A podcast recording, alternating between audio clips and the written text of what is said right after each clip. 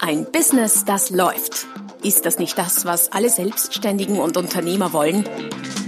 Neue Kunden, mehr Umsatz und vor allem mehr Einkommen. Und das fast wie von selbst? In diesem Podcast erfährst du wöchentlich praktisch umsetzbare Tipps und Strategien, mit denen du dein Geschäft verwandelst. Und zwar in ein Business, das läuft. Von und mit Roman Kmenter. Hallo und herzlich willkommen zum Podcast Ein Business, das läuft. Mein Name ist Roman Kmenter, das wisst ihr vermutlich, aber ich bin heute nicht alleine. Ich habe einen ganz speziellen Podcast, eine ganz spezielle Folge, nämlich eine mit einem Gast.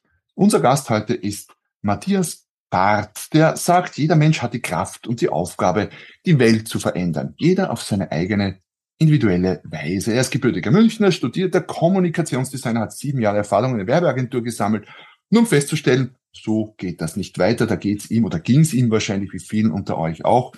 Marketing ist mehr als nur auf hochglanz polierte Werbeversprechen, meint er, die sich irgendwelche Kreativen aus den Fingern gesogen haben. Es geht um darum, echte Verbindungen zu schaffen und Menschen ins Herz zu treffen. Dann entsteht etwas Größeres. Dann entstehen Marken, die einen eigenen Wert haben. Und um das wird es heute gehen. Um Marken. Und deshalb hat er sich 2014 als Markenveredler, spannender Begriff, finde ich, selbstständig gemacht. Er wird uns gleich erklären, was genau sich dahinter verbirgt, um die Magie von Marken auch Selbstständigen nutzbar zu machen. Also vielen, vielen unter euch, die hier heute zuhören. Dienstleistern, Coaches, Beratern. Und zwar geht es darum, wie kann man sich vom Wettbewerb abheben. Und das trifft uns alle. Wie geht das, Matthias? Sag uns mal gleich so. Wie kann man sich vom Wettbewerb abheben? Ja, hallo Roman, grüß dich. Ich danke dir erstmal für die Einladung und äh, ja, direkter Einstieg, wie das geht.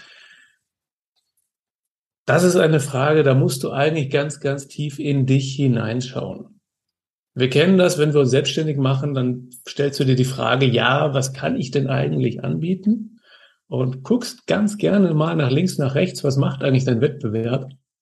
Und die Gefahr ist halt sehr, sehr groß, dass du dann auch so wirst wie dein Wettbewerb, weil du dich halt an dem orientierst, was schon da ist. Genau. Und dann kommt einfach nicht das zur Geltung, was individuell in dir drin steckt. Mhm. Und gerade das gilt eben zu finden, gerade wenn du im Bereich der Dienstleistungen bist, als Coach, als Berater, ähm, betrifft aber natürlich auch andere, alle anderen Branchen. Nur mein Schwerpunkt sind halt die Dienstleister, da kenne ich mich am meisten aus und ähm, die liegen mir besonders am Herzen. Lassen Sie uns das später nochmal genauer einsteigen, weil du sagst, ja, es stimmt tatsächlich. Wenn ich jetzt, äh, ich, ich beschäftige mich auch, wie du weißt, sehr viel mit Coaches und Beratern aber als Konsument bin ich natürlich auch regelmäßig bei Friseuren oder bei einem Friseur. Und wir haben hier im Ort mit, ich sage mal, 12.000, 13.000 Einwohner in der Großgemeinde, ich habe es mal gezählt, aber ich glaube sowas wie, auf jeden Fall mehr als zehn Friseure, also ziemlich viele. Mhm. Und für mein Gefühl ist jeder wie der andere. Ich habe ich, ich hab so die Idee, wenn man Friseur wird, dann macht man irgendwie die Lehre und denkt sich dann, ich will da nicht mehr arbeiten wie mein eigenen Friseurladen und dann sucht man sich einen Standort, der halt irgendwie erschwinglich und halbwegs okay ist und dann sperrt man den Laden, richtet man den ein, sperrt man den Laden auf und dann ist man Friseur und ich glaube, ich unterstelle jetzt mal, sorry, liebe Friseure, wenn das vielleicht den einen oder anderen unter den Zuhörerinnen nicht so betrifft, aber ich habe das Gefühl, keiner überlegt sich auch nur eine Sekunde, wie kann ich mich von all den anderen Friseuren hier im Ort abheben? Weil bei uns, ich behaupte mal, aus meiner Konsumentenbrille sind die alle plus minus gleich. Der ist ein bisschen schöner, andere vielleicht ein bisschen weniger modern, aber alle bieten Waschen, Schneiden, Föhnen für Männer und ja. Frauen und so an. Genau. Aber vielleicht zurück zu dem Ausgangspunkt. Du sagst, du bist Markenveredler, finde ich einen sehr schönen Begriff. Ähm, was macht man als Markenveredler? Ja, also meine Aufgabe ist, wie ich so in der Einleitung schon angedeutet habe, eben das herauszuholen, was in den Leuten drin steckt. Und ähm, kannst du dir vorstellen, wir sind alle irgendwie so ungeschliffene Diamanten. Mhm. Und wie schleift man einen Diamanten? Ja, du brauchst natürlich Reibung, du brauchst natürlich irgendwo was von außen, was dir hilft, um all dieses überflüssige Material, das da vielleicht nur da ist, mal wegzuschleifen und mal zu gucken, ja, was steckt eigentlich in mir drin? Mhm. Und Das können Herausforderungen sein, wo die Leute durchgehen, wo sie dann festgestellt haben, oh, das hat eine Veränderung mit mir gemacht, da habe ich mich selber wieder erkannt. Ähm, du kannst aber halt natürlich auch sehr gut mit anderen Menschen im Austausch machen, die dir Feedback geben und Impulse über ihre Wahrnehmung. Und dann mhm. kannst du das übereinander legen. Wie ist eigentlich dein eigenes Selbstbild mit dem, was die anderen wahrnehmen?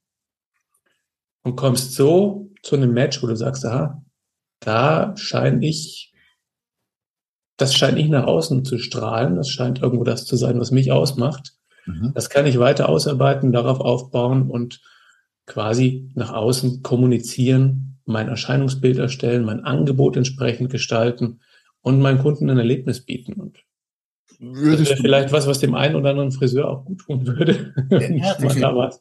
definitiv. Ich komme gleich nochmal zu den Friseuren zurück. Ja. Ähm, die sind ein Mysterium für mich äh, sowieso. Ja. Würdest du meinen, würdest du meinen, dass äh, das ist das, was man auch hinlänglich als Positionierung bezeichnet, was du gerade geschildert hast? Das ist eigentlich der, der Ausgangspunkt für jede Positionierung. Ja. Positionierung ist immer die Frage, was biete ich meinem Kunden eigentlich an? Mhm. Wer ist mein Kunde? Und warum sollte der jetzt bei mir kaufen?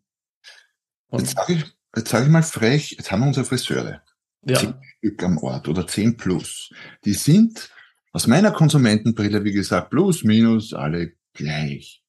Aber anscheinend, ich glaube, die, die meisten gibt schon ziemlich lange. Äh, die haben sich nie einen Kopf gemacht über Positionierung, geschweige denn USP, worüber wir dann auch noch sprechen werden, ein bisschen. Und, äh, wie soll ich sagen, die, die leben wirtschaftlich davon. Und ja, ob sehr gut, weiß ich nicht, aber leben. Und mit den Installateuren im Umfeld ist es das Gleiche, behaupte ich. Da unterstelle ich auch mal frech, da hat sich nie jemand im Kopf über Positionierung gemacht, geschweige denn USP, aber die leben auch. Also wozu das Ganze dann überhaupt? Gut, ähm, die Handwerker haben natürlich sowieso einen Vorteil zurzeit. Es ist ein Mangel an Handwerkern in allen Branchen. Die Nachfrage ist da, da ist der Bedarf nicht unbedingt so hoch, dass sie sagen, ich habe ein bisschen Druck, mich zu positionieren. Mhm. Ähm, es könnte spannend werden, wenn einer sagt, ich möchte aber höhere Preise aufrufen. Ich mhm. möchte zeigen, dass mein Angebot wertvoller ist. Ja. Sich der Weg lohnen. Und gleiches gilt halt für die Friseure. Wobei ich mich da schon immer frage, irgendwo bei uns gibt's gefühlt an jeder Ecke einen Friseur. Mhm. Alle zehn Meter ist ein Friseursalon so viele Leute wohnen doch hier gar nicht in dem Viertel, dass sie sich da alle die Haare schneiden lassen können. Also ähm, ja. es ist tatsächlich für mich ein kleines Mysterium, wie all diese Friseure über die Runden kommen. Ich habe das mal durchgerechnet. Also äh, äh, Daumen mal B sind wir hier bei, bei ein Friseur auf 1000 Einwohner. Ich habe da mal gerechnet, wie oft Haare schneiden und so weiter und so fort. Habe dann halt mit meiner Friseurin mal während des Wartens, die wollen ja mal Smalltalk machen, du weißt das ja, ne? Ja, Wo war der Urlaub und so. Marktforschung betrieben. Ja, und ich, ich hasse, ich hasse diesen Smalltalk beim Friseur. Und, aber wenn ich dann die Chefin habe, dann rede ich mit ihr übers Friseur-Business und das ist ganz mhm. interessant dann gewesen und habe so ein bisschen was erfahren. Also, ja, ich sage mal, Friseure sind wahrscheinlich nicht so gefragt wie Installateure oder, oder andere Handwerker. Aber es gibt ein, ist ein relativ krisensicheres Geschäft, außer man wird wegen Lockdown gerade mal dicht gemacht. Weil die Haare wachsen immer, man kann sich selber schneiden bis zu einem gewissen Grad, ja, würde ich jetzt nicht versuchen bei mir, aber offenbar geht es ja auch so. Was ist bei Coaches und Beratern anders? Warum sagst du, die brauchen eine ordentliche Positionierung? Gut, du kannst es natürlich auch so machen wie die Friseure. Du hast deinen Laden, bist damit irgendwo halbwegs sichtbar und erwartest, dass die Leute halt irgendwie zur Tür raus reinkommen, weil da halt irgendwo ein Schild steht, dass dir hier die Haare geschnitten werden oder dass du hier deine Persönlichkeit weiterentwickeln kannst oder dein Business oder was auch immer du halt anbietest. Die Sache ist die, das funktioniert mit einem Ladengeschäft halt einigermaßen gut, weil der Laufkundschaft da ist. Ähm, und man, ich gehe beim Friseur folgendermaßen vor, dass ich mir halt das anschaue, sage, okay, von außen sieht der Laden einigermaßen solide aus. Da komme ich mit einem halbwegs guten Haarschnitt wieder raus und meine Haare sind halt nicht so anspruchsvoll. Wenn ich anspruchsvollere Haare hätte, würde ich da vielleicht anders ticken und ähm, sagen, ich gehe zu einem Friseur, der jetzt irgendwo mit meinen engen, äh, mit meiner engen Lockenpracht klarkommt. Das wäre dann vielleicht eine spezielle Herausforderung und da würde ich dann selektiver vorgehen. Also nebenbei, alle, alle weiblichen Zuhörer aktuell kriegen natürlich Räume und Zustände, wenn du sagst, Wahrscheinlich. Mal, wie schaut der aus, dann gehe ich da rein, wird schon passen und so. Ich, ich mache das ähnlich. Ich gehe zwar jetzt quasi immer eh zum selben, weil hier in der Nähe und so und die machen das eh anständig. Aber es ist für eine Frau meines Wissens gar nicht vorstellbar, diese Strategie. Das ist so, ja, da wechselt man eher den Partner als den Friseur, glaube ich. So. Das kann sein. Also und spannend aber auch, äh, weil, weil es geht ja bei Positionierung auch um, um Wert und so. Äh, Frauen zahlen erheblich viel mehr für plus minus dieselbe Leistung. Wenn ich jetzt mal färben und diese ausgefallenen Dinge weglasse, aber nur mal so waschen, schneiden. Okay, die Haare sind länger, aber ich behaupte, sogar Frauen mit kurzen Haaren oder mit kürzeren Haaren zahlen deutlich mehr. Offenbar ist das wertvoller, wo wir schon wieder beim Thema sind, oder? Ja. Gut, das ist das allgemeine Phänomen auch, dass Frauen mehr Wert auf Aussehen und körperliche Pflege legen. Deswegen sind all deren Produkte teurer, was eigentlich eine himmelschreiende Ungerechtigkeit ist. Aber ähm, es funktioniert halt einfach aus Marketing-Sicht für die Unternehmen und deswegen kommen sie damit durch. Okay, zurück zu den ähm, Coaches und Beratern. Ja, ich meine, jetzt bist du irgendein Dienstleister, welcher Art auch immer. Der ja. Dienstleister, der hat halt seine Expertenbrille auf. Der sagt halt, ich habe folgende Leistungen. Beim Friseur ist es ähm, Schneiden, Waschen, Föhnen. Beim Berater ist es ähm, irgendeine spezielle Form der Beratung, auf die er sich spezialisiert hat, irgendeine Form des Coachings. Damit kenne ich mich aus, das kann ich machen. Und so wird es in der Regel dann auch angeboten. Wenn du mal die Webseite anschaust von egal wem, ob das ein Berater ist, ein Fotograf oder ähm, ein Consultant. Es sind immer die Leistungen, die da präsentiert werden. In ja. den meisten Fällen relativ trocken und als Kunde stehe ich halt vor der Herausforderung, die sehen für mich alle irgendwo gleich aus. Mhm. Die meisten Kunden stehen da wie ich vor dem Friseur und sagen, die sehen für mich alle relativ gleich aus. Ich gehe in den, der mir irgendwo am passendsten erscheint und mhm. preislich okay ist. Mhm. Ja. Und so wählen die Leute dann aus weil die meisten Dienstleister eben nicht die Kundenbrille sich aufsetzen können und mal sehen, okay, was ist eigentlich das Bedürfnis dieses Kunden? Nach welchen Kriterien wählt der eigentlich aus? Was will der eigentlich wirklich erreichen? Dann kann ich nämlich meine Argumentation umdrehen aus Kundensicht und sagen so, ähm, ich führe dich an dein Ziel, indem ich das und das mache. Mhm. Und dann wird es schon wesentlich spannender, wesentlich attraktiver für den Kunden, löst allerdings noch nicht ganz die Frage, okay, warum ist genau der? Ja. Weil diese Übersetzung, die kann jeder irgendwo noch hinkriegen. Manche machen das auch ganz gut, aber dann ist immer noch nicht die Frage geklärt, warum gehe ich gerade zu diesem Anbieter? Und da kommen wir noch eine Ebene tiefer. Das nenne ich die Röntgenbrille, die du dann aufsetzen musst. Mhm. Weil du schauen musst, was geht da eigentlich emotional vor? Was ist es, was den einen Menschen am anderen interessiert und anzieht. Und da reden wir dann irgendwo über das, was dich im Kern ausmacht. Deine Glaubenssätze, deine Werte, das, wo du eigentlich hin willst, was du in dieser Welt eigentlich erreichen möchtest, wofür du stehst. Und darüber kommt nochmal eine Kommunikation auf einer ganz, ganz anderen Ebene zustande, wo du sagst, hey, das finde ich richtig gut, was der macht oder die macht. Das heißt, äh, man sucht sich im Zuge der Positionierung seinen ganz speziellen Kundentyp aus und passt dann nicht für alle, aber für den halt besonders gut und wird dadurch wertvoller in den Augen des Kunden. Genau. Mhm. So ist es letztendlich. Du kannst klingt, es nicht allen recht machen. Nein. Das klingt ja theoretisch alles ganz gut, aber mal so hands-on. Jetzt bin ich Coach, habe vielleicht gerade gegründet, oder Berater, ist ja egal, keine Ahnung, Ernährung, Fitness, Mentales, ganz egal. Und will mich da positionieren. Das ist ja ein Punkt, wo ich feststelle, auch bei meinen Klienten, da kämpfen durchaus viele damit. Und wie du gesagt hast, nicht so sehr, was könnte ich denn machen, sondern was, auf was verzichte ich denn, was, was lasse ich denn weg? Ja? ja. Ganz pragmatisch, wie, wie kann ich da vorangehen? Ja, ähm, ich nenne es ein Beispiel von einer echten Kundin von mir, die ist auch bei dir in der Gegend, die kommt aus Wien, das ist die Sun Laman, die hm. ist Fotografin. Okay. Ähm, Fotografen haben wir ja alle schon unsere Erfahrungen mitgemacht. Du warst schon mal Fotografen, ich war da schon, weil du brauchst halt für dein Unternehmen ja auch Fotos. Ich weiß nicht, wie bist du vorgegangen dabei, ähm, Fotografen auszuwählen für dich? Ähm, Empfehlungen meistens. Ja. Ist natürlich auch ein sehr gängiger Weg, dass du eben suchst, mit wo bist du zufrieden. Und dann ähm, hast du Business-Porträts machen lassen und der Fotograf, was hat der, was hast du gezahlt dafür? Was hat der verlangt? weiß nicht was bewegt sich, was ich glaube, so in Größenordnung 500 Euro oder 600 Euro. So in der Dimension, ja. Ja, ist, ist so ein typischer Wert. Jetzt gibt's Fotografen natürlich in allen Preisranges. Es gibt auch Fotografen, die verlangen 50 Euro dafür, dass du halt da ins Studio reinkommst, mal eben eine halbe Stunde Foto machst und die eins aussuchst.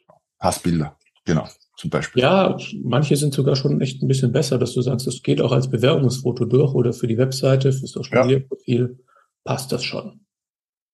Und es gibt sicherlich auch Fotografen, die kenne ich jetzt persönlich nicht, aber die verlangen mehrere tausend Euro pro Aufnahme.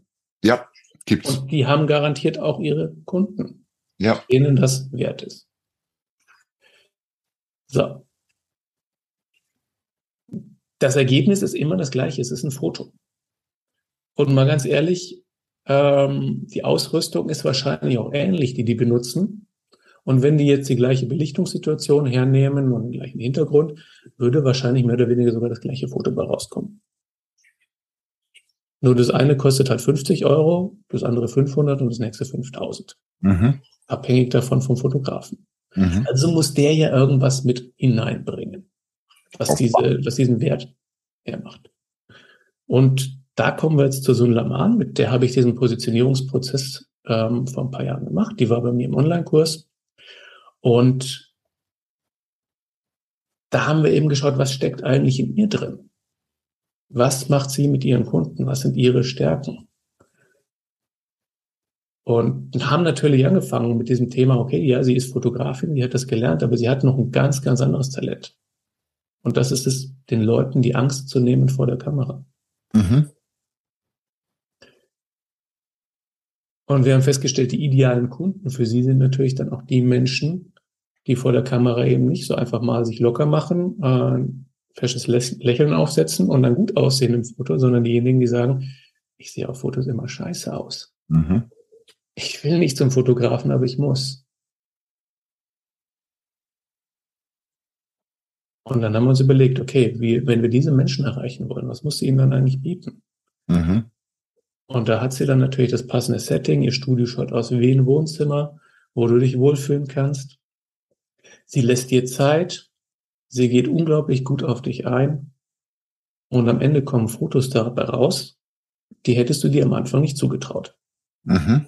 Und deswegen ist ihr Versprechen eben auch, komm zu mir und sieh durch meine Augen, wie schön du eigentlich bist. Okay, das heißt, sie setzt auf oder spezialisiert sich auf Emotion, in dem Fall quasi emotionale Befindlichkeiten von gewissen Kundentypen. Richtig, ja. Jetzt ist es ja aber auch so, ich habe mal ein Buch geschrieben, vor ein paar Jahren, mal ein neues Schein dazu, glaube ich, aber so zum Thema USP, was ja mit, kommen auch noch was mit Positionierung ja auch eng verknüpft ist. Und es gäbe ja eine Unzahl von Kriterien, wie ich eine Unterscheidung machen kann zu anderen. Ich sag mal, ich könnte sogar auf gewisse Preismodelle setzen ich bin der Abo-Fotograf, keine Ahnung. Oder mhm. auf, äh, auf äh, klarerweise gewisse Zielgruppen, gewerblich, privat, da kann ich auch nochmal differenzieren. Ich könnte mich regional positionieren. Ich, bei, bei manchen Dingen macht das durchaus Sinn, mhm. bei anderen weniger. Ich könnte, ich könnte mich auf gewisse Methodiken oder Technologien setzen. Also im Coaching ganz gern, ja, bin NLP-Coach oder Transaktionsanalytiker oder so, ein Kunden von mir oder, oder, oder. Ja? Bis hin zu, ich weiß nicht. Äh, du bist ja das gerade mit all diesen Beispielen sehr auf dieser Sachebene. Genau. Klar, da kann man sich differenzieren und da gibt es tolle Möglichkeiten, wo du sagst, okay, das macht für mich total Sinn, in dem Bereich entweder mich in eine Sache zu spezialisieren, regional, ähm, oder in irgendwo einer anderen Art und Weise eine Unterscheidung herzustellen, im Preis möglicherweise. Könnte, da gibt's halt die zweite Komponente, die dazukommt, und das ist immer die Emotion. Jede Kaufentscheidung ist eine emotionale Entscheidung. Mhm. Sogar wenn du zum Friseur gehst und sagst, ich möchte es mir möglichst einfach machen, ist es eine emotionale Entscheidung, weil du halt sagst, wird schon passen, ich möchte es mir einfach machen. Mhm. Deswegen gehe ich halt dahin, was es für mich gerade opportun ist und ähm, wähle den Friseur mehr oder weniger nach Zufall. Ja. Das heißt, wenn ich dich richtig verstehe, dann geht es darum, man kann schon diese Sachkriterien hernehmen die machen in manchen Bereichen extrem viel Sinn. Ja. Wenn ich, wenn ich ein lokales Business habe, äh, Friseur, ja, da macht, da macht eine regionale Positionierung als ein Teilbereich natürlich sehr viel Sinn, weil wenige werden von Hamburg nach Wien reisen, um sich die Haare Richtig, ja. Ich gar nicht sagen, nicht. Ich könnte mir vorstellen, dass manche weibliche Hörer sich das durchaus vorstellen könnten, wenn das der Superstar Spitzenfriseur ist, vielleicht. Ähm, ich für meinen Teil nicht, aber ja, da bin ich wie du. Ähm, das heißt aber, es geht immer auch darum, könnte man sagen, es kann auch verschiedene Kriterien geben, die es zu, mit den emotionalen Kriterien zu verbinden gilt. Sprich, die sachlichen und die emotionalen, das muss dann stimmen. Genau. Wenn du da die Kombination findest, die du für dich passt, wo du sagst, ich biete das passende Ergebnis für den Kunden, dass es für ihn stimmt, mit den richtigen Konditionen mhm. und schaffe außenrum das richtige Erlebnis also was Emotionales, dann hast du einen Volltreffer. Dann gibt's nichts mehr, wo der Kunde irgendwo sagt, nee, will ich nicht, sondern dann sagt er, wow, das, das trifft's, das bin ich, das will ich, das haut mich jetzt hier wirklich um, das trifft mich ins Herz, dieses Angebot. Wenn du mit deinen Klienten daran arbeitest, dann ist das ja manchmal, zumindest aus meiner eigenen Erfahrung, eine durchaus nicht ganz leichte Geburt. Ne? Ja, das woran ist ein Prozess, der dahinter steckt, klar. Woran hakt es denn? Was macht es so schwer? Warum sind nicht viele, warum sind nicht alle von Haus aus eh gleich richtig ordentlich positioniert und so? Ähm, ich glaube, ah, das hat verschiedene Gründe. Das eine ist, wir sind zu schnell in der Sache. Wir sind einfach so rational geprägt. Wir analysieren gerne und ähm, nehmen die handfesten Dinge an die Hand. Mhm. Und dann fehlt uns halt häufig auch dieser Impuls von außen. Du schwimmst halt mit deinen Gedanken in deinem eigenen Saft, denkst über dich nach, denkst, was könnte da passen, springst irgendwo hin und her von Blüte zu Blüte, weil du dich nicht entscheiden kannst. Mhm. Und da kann es wahnsinnig helfen, irgendwo von außen den Impuls zu haben und die Unterstützung zu haben, dieses dein eigenes Selbstbild mit dem Fremdbild übereinander zu legen und da einfach mal Klarschiff zu machen. Und ja. ja, am Ende ist immer noch eine Entscheidung notwendig. Viele verbinden ja, ja eine Positionierung immer irgendwo mit einer Einschränkung. Ich muss was weglassen.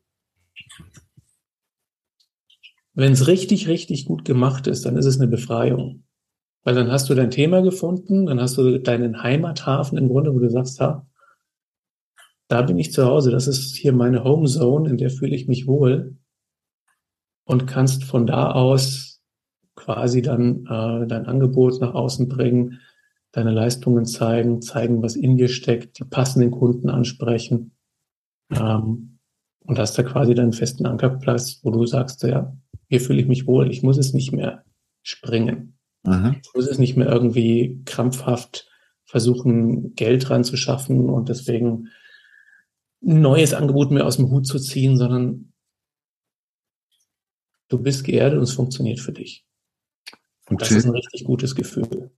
Funktioniert, weil du das Geld angesprochen hast, ist eines meiner Lieblingsthemen auch. Ja. Funktioniert es denn finanziell besser mit sauberer Positionierung, aus deiner Erfahrung? Ja, wenn du wirklich auf allen Ebenen den Kunden überzeugst, dann ist er auch bereit, mehr für dein Angebot zu bezahlen.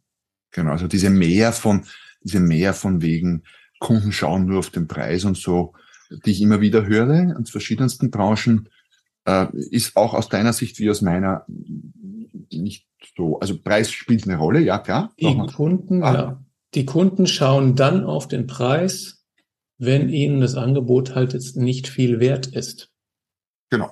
So wie bei uns der Friseur. Wir schauen auch auf den Preis und sagen, ah nee, da gibt es bestimmt einen, der günstiger ist und der genauso gut ist aus unserer Perspektive. Das anspruchslosen Friseurgängerlein mit einem einfachen Haarschnitt, den wir halt einfach haben wollen. Ja. Und andere sagen, nee, nee, da sind noch ganz andere Faktoren wichtig, nach denen ich dann eben auswähle und gerne ein bisschen mehr bezahle. Genau. Das heißt, wenn es wenn es keine oder keine relevanten anderen Kriterien gibt, an denen sich der Kunde festhalten kann mit seiner Entscheidung. Weil natürlich brauchen wir immer Kriterien, um entscheiden zu können. Irgendwelche Kriterien. Und was halt immer bleibt, ist der Preis, ne? letztlich. Wenn es ja. nichts anderes gibt, ist der Preis. Wenn es was anderes gibt, wird der Preis unbedeutender. Kann man das so, so sagen quasi. Ja, also wenn dein Angebot vergleichbar ist in allen Bereichen, dann vergleicht man halt den Preis. Genau. Das ist das Worst-Case-Szenario und es ist wahnsinnig frustrierend, ja auch für dich, wenn du sagst, ähm, Mensch, ich habe doch eigentlich ein tolles Angebot, ich lege Wert auf Qualität und so weiter. Und dann kommt der Kunde und sagt, ja, wir haben ja noch was Vergleichbares gefunden, die waren halt günstiger und haben uns dann am Ende dafür entschieden. Genau. Oder die waren aus irgendeinem Grund naheliegender oder genau. dann weiß irgend so ein, irgend so ein Faktor, wo du sagst, bäh, ja. was, was soll das denn? Und du weißt genau, es war eine schlechte Entscheidung. Du musst dem Kunden jetzt viel Glück wünschen, weil du ja freundlich sein willst, aber du okay. könntest innerlich kotzen. Da, dann weißt und, und viele nehmen das als Feedback, fälschlicherweise als Feedback, ich bin zu teuer gewesen, ähm, was dann dazu führen kann, dass man darüber nachdenkt, billiger zu werden, was genau der falsche mhm. Weg ist. Sondern die Botschaft, die, die man daraus nehmen sollte, ist, ich bin zu wenig wert gewesen oder hab's nicht geschafft, meinen Wert entsprechend zu vermitteln. Weil dann denke ich drüber nach, wie kann ich mehr wert werden. Ne? Und darum geht's ja, ja. Ja, das ist einfach so ein spannender Prozess, wo du ja tolle Dinge schaffen kannst, aber du musst es dir halt auch selber wert sein, ja. ganz ehrlich. Ähm, zurück nochmal zur Positionierung. Du hast es so nebenbei gesagt und nochmal kurz darauf, das Weglassen ist oft das Schwierige. Ne? Nicht so sehr, was mache ich, sondern was was von all dem, was ich machen könnte, mache ich nicht. Ja. Wie nimmst du es deinen Klienten weg? Ich nehme es ihnen gar nicht weg. Sie Bestimmt. kommen selber drauf. Ah, okay. Nicht Drohung. Sie kommen selber drauf. Wir, wir, machen, wir machen eine Reise, wir gucken wirklich mal von ganz von Anfang an, was willst du eigentlich mit deinem Business erreichen? Wo willst du mal in 20 Jahren tatsächlich stehen damit? Solche Fragen stellen wir dir, die du normalerweise eigentlich nie stellst. Wir gehen auf die Werte ein, gehen dafür ein, okay, wofür stehst du eigentlich? Und schlagen dann die Brücke, okay, welche Menschen passen dazu? Wer teilt denn eigentlich diese Werte und wie ticken Menschen, die so ticken, wie du? Ja. Und das ist ein Prozess, da kommen wir dann von ganz alleine irgendwo auf eine ganz neue Spur, auf eine ganz neue Fährte und die Kunden stellen fest, Mensch, das macht jetzt so viel Sinn, es fühlt sich so stimmig an, dass es gar nicht mehr schwerfällt, irgendwo sich zu entscheiden. Es, es ist wie ein roter Faden, rollt es sich vor ihnen auf. Und das ist das Spannende und Schöne daran. Das heißt, man, man spürt es, wenn man es gefunden hat. Ja. Ja. Dann hast du was, was dich einfach emotional auch selber bewegt. Also dann Botschaft an alle Zuhörerinnen und Zuhörer draußen. Ähm, wenn ihr noch im Zweifel seid, ob die Positionierung jetzt die richtige oder noch nicht die richtige ist und so, dann ist sie vermutlich noch nicht die richtige, weil ja. wenn es die richtige wäre, dann wüsstest du es. Könnte man das so sagen? Ne? Das ist schön formuliert, ja. Würde ich unterschreiben. Nach dem Motto. Jetzt gibt es ja noch einen Begriff, auf den ich noch kurz eingehen möchte.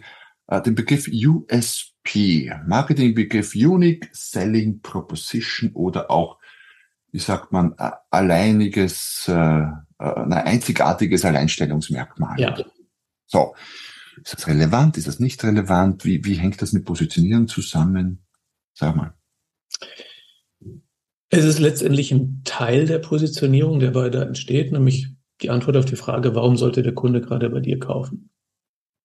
Und ich habe es ja vorhin gesagt, eine Kaufentscheidung ist immer ein Gefühl. Gerade im Bereich der selbstständigen Dienstleister mein Gott, am Ende gibt es Wettbewerber auf dem Markt, die machen was Ähnliches in ähnlicher Qualität und wahrscheinlich auch zu ähnlichen Preisen. Ist Fakt. Mhm. Muss man sich einfach mit abfinden. Die Frage ist, was kann ich persönlich halt hier noch für eine Energie reinbringen, für ein Erlebnis schaffen für den Kunden, sagt, Mensch, das ist so attraktiv für mich, das wirkt auf mich komplett anders als das, was die Wettbewerber machen. Dass du da quasi in eine andere Schublade gesteckt wirst.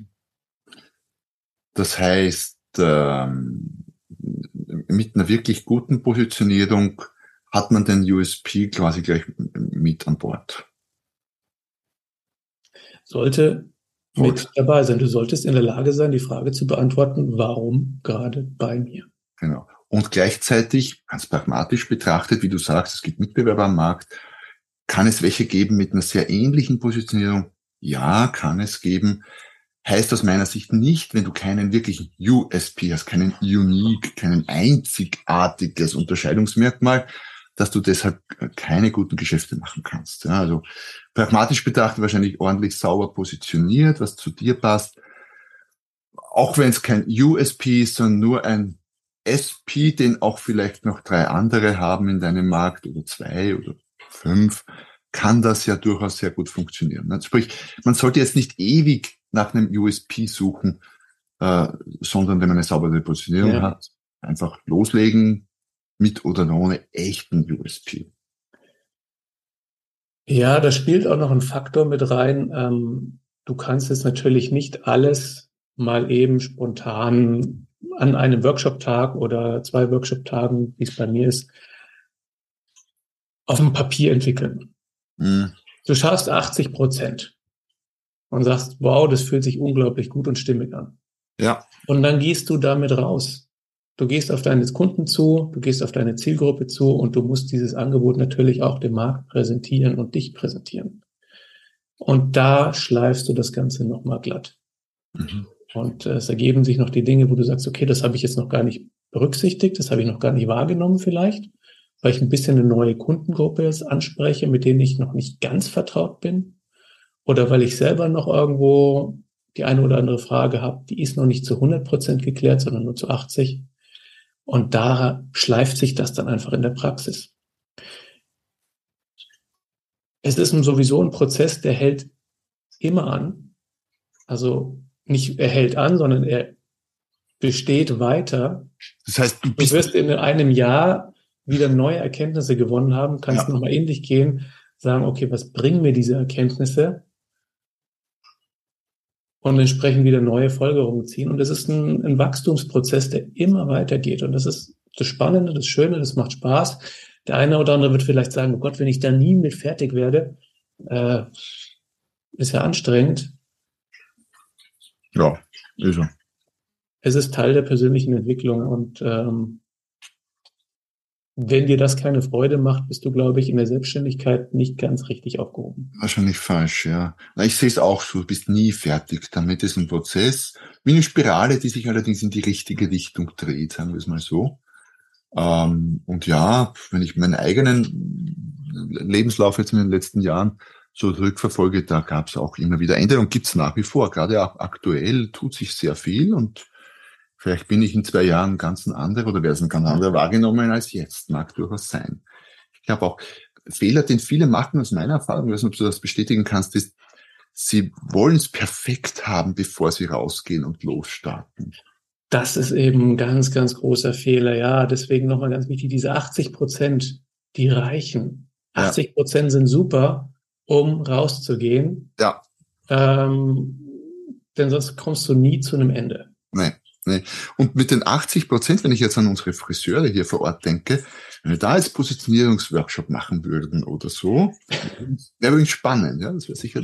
Das wäre spannend. Das wäre eine Herausforderung. Ich ja, habe noch keinen Friseur als Kunden gehabt. Aber ich auch nicht. Aber gleichzeitig wäre es relativ einfach, weil wenn alle blind sind, bist du selbst mit, mit 30 Prozent schon einäugig. Ja? Und, Wahrscheinlich, ja.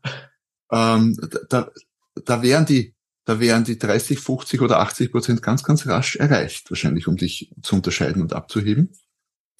Ähm, und ich glaube auch, wir warten oft viel, viel zu lange, nicht nur beim, beim bei Thema Positionierung, sondern auch bei anderen Themen, um loszustarten. Es muss alles perfekt sein, bevor wir loslegen. Und es ist ein bisschen wie mit dem Radfahren, oder? Wenn du versuchst, die perfekte Balance hinzukriegen und dann erst losfährst, ich, also es gibt Leute, die können das so am Stand, aber äh, ist das deutlich schwierigere. dürfte die krasse Ausnahme sein. Genau, weil die, die, die Stabilität kommt halt beim Losfahren und Reintreten. Mhm. Und viele haben dann halt die Angst, dass sie sich festgelegt haben für die Richtung. Also wenn ich Rad fahre, dann kann ich die Richtung ändern jederzeit, aber eben erst, wenn ich fahre. So, daher, ja, das vielleicht so als Idee für alle, die, die äh, zögerlich sind und sagen, ja, jetzt, nein, ich, das, das muss noch perfekt, bevor ich loslegen kann. Nee, muss es nicht. Mhm. Losfahren. Ja. Und was halt auch schön ist, wenn du dann irgendwo mal sagst, ich habe jetzt diese 80 Prozent für mich gefunden. Es fühlt sich wahnsinnig gut an, weil du merkst, du bist jetzt auf deinem Weg und auf dem richtigen Weg.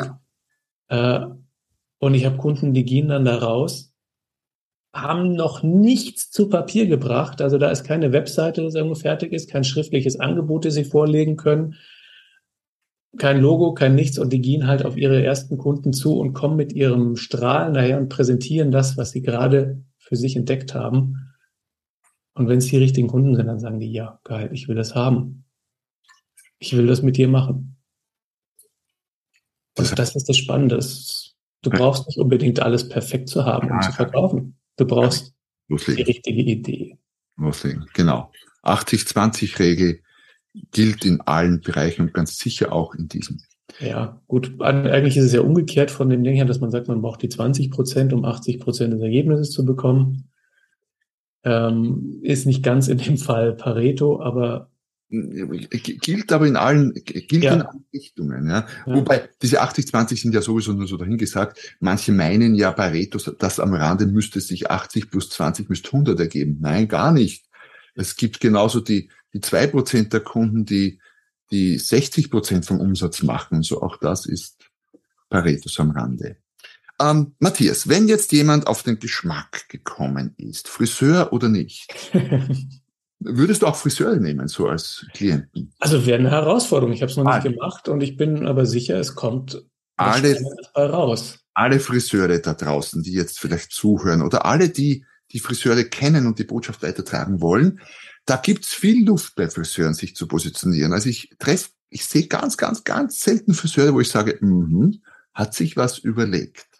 Das so Aufruf an die Friseure, weil wir so viel von den Friseuren gesprochen haben, aber sonst natürlich auch alle anderen Dienstleister. Wo kann man dich finden und was kannst du mit oder für die Menschen tun? Ja, finden tust du mich ganz leicht im Internet auf meiner Webseite www.startworks.de. Ähm, wo mal jeder für sich selber statt äh, loslegen kann, einfach. Ich habe ein Modell, das nennt sich der Bierdeckel Businessplan. Das klingt so blöd und einfach, das kann man sich merken. Bierdeckel Businessplan, wenn du das googelst, findest du es auch sofort. Das kann man sich kostenlos runterladen, einfach mal ausprobieren und für sich selber andere Fragen mal beantworten und einen anderen Weg gehen, als die Frage zu stellen, womit kann ich Geld verdienen? Gut.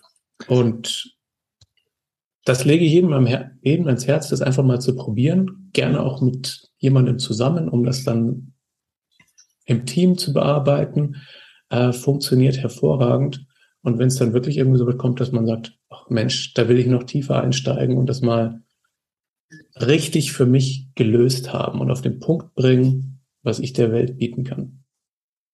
Genau. Und das findet man auch, weil du machst ja auch diverse äh, Bootcamps zum Thema Positionierung etc. etc. USP, was auch immer. Das findet man dann auch auf deiner Website wahrscheinlich sehr prominent. Das findet man auch auf meiner Webseite natürlich. Im November jetzt dieses Jahr habe ich mit dir zusammen ja auch das Brand Bootcamp geplant. Genau. Und ähm, das wird ein Drei-Tages-Seminar, eigentlich ein Ergebnisseminar wie ein Workshop aufgebaut, wo du direkt vor Ort für dich diesen Weg gehst dir Einblicke holst von den anderen, dir Feedback holst von den anderen Teilnehmern, äh, damit diese Außenperspektive eben auch mit an Bord ist und dann rausgehst mit deiner Positionierung und einem wirklich klaren und wertvollen Angebot. Wann wird das sein? Gleich so als Safety Date? Das ist 28. bis 30. November. Okay. Hier in Augsburg, meiner Wahlheimat, wo ich jetzt wohne. Gut. Und äh, wir haben ein schönes, schönen Seminarraum im Hotel. Es sind maximal 30 Teilnehmer. Du wirst hier den Part übernehmen, ja, als ähm, Experte für den Preis. Genau, freue mich schon da auf den 29. glaube ich, bin ich dann dann. Wunderbar. Ja. Wir werden das auch in den Show Notes verlinken, hätte ich gesagt. Dann Auf jeden Fall. Gut, super. Mir ist übrigens gerade so der Dings, äh, wobei ich bin im Moment ein bisschen einschlägig auch in der Wahrnehmung unterwegs, aber der Bierdeckel-Businessplan schreit nach einem Buch. Das ist bereits der perfekte Titel. Braucht man noch passende Untertitel etc. Das so am Rande mal. Ich weiß, genau dieses habe ich schon seit Jahren im Kopf. Dann wird es Zeit, dass wir es zu Papier bringen, aber das ist eine andere Sache.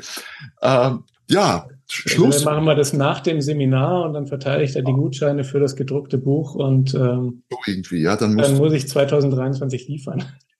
Genau vor, was die funktioniert vorher Commitment schon machen, du kriegst den Gutschein, ihr könnt schon bezahlen das Buch äh, und ich liefere dann so bis da und dahin. Aber da unterhalten wir uns nochmal separat darüber, hätte ich gesagt. Ja, Schlussworte von deiner Seite, Matthias. Was möchtest du den Lesern noch, wenn es nur einen wenn es nur eine Sache gäbe, die ganz wichtig wäre in dem Zusammenhang, was ist es zum Umsetzen?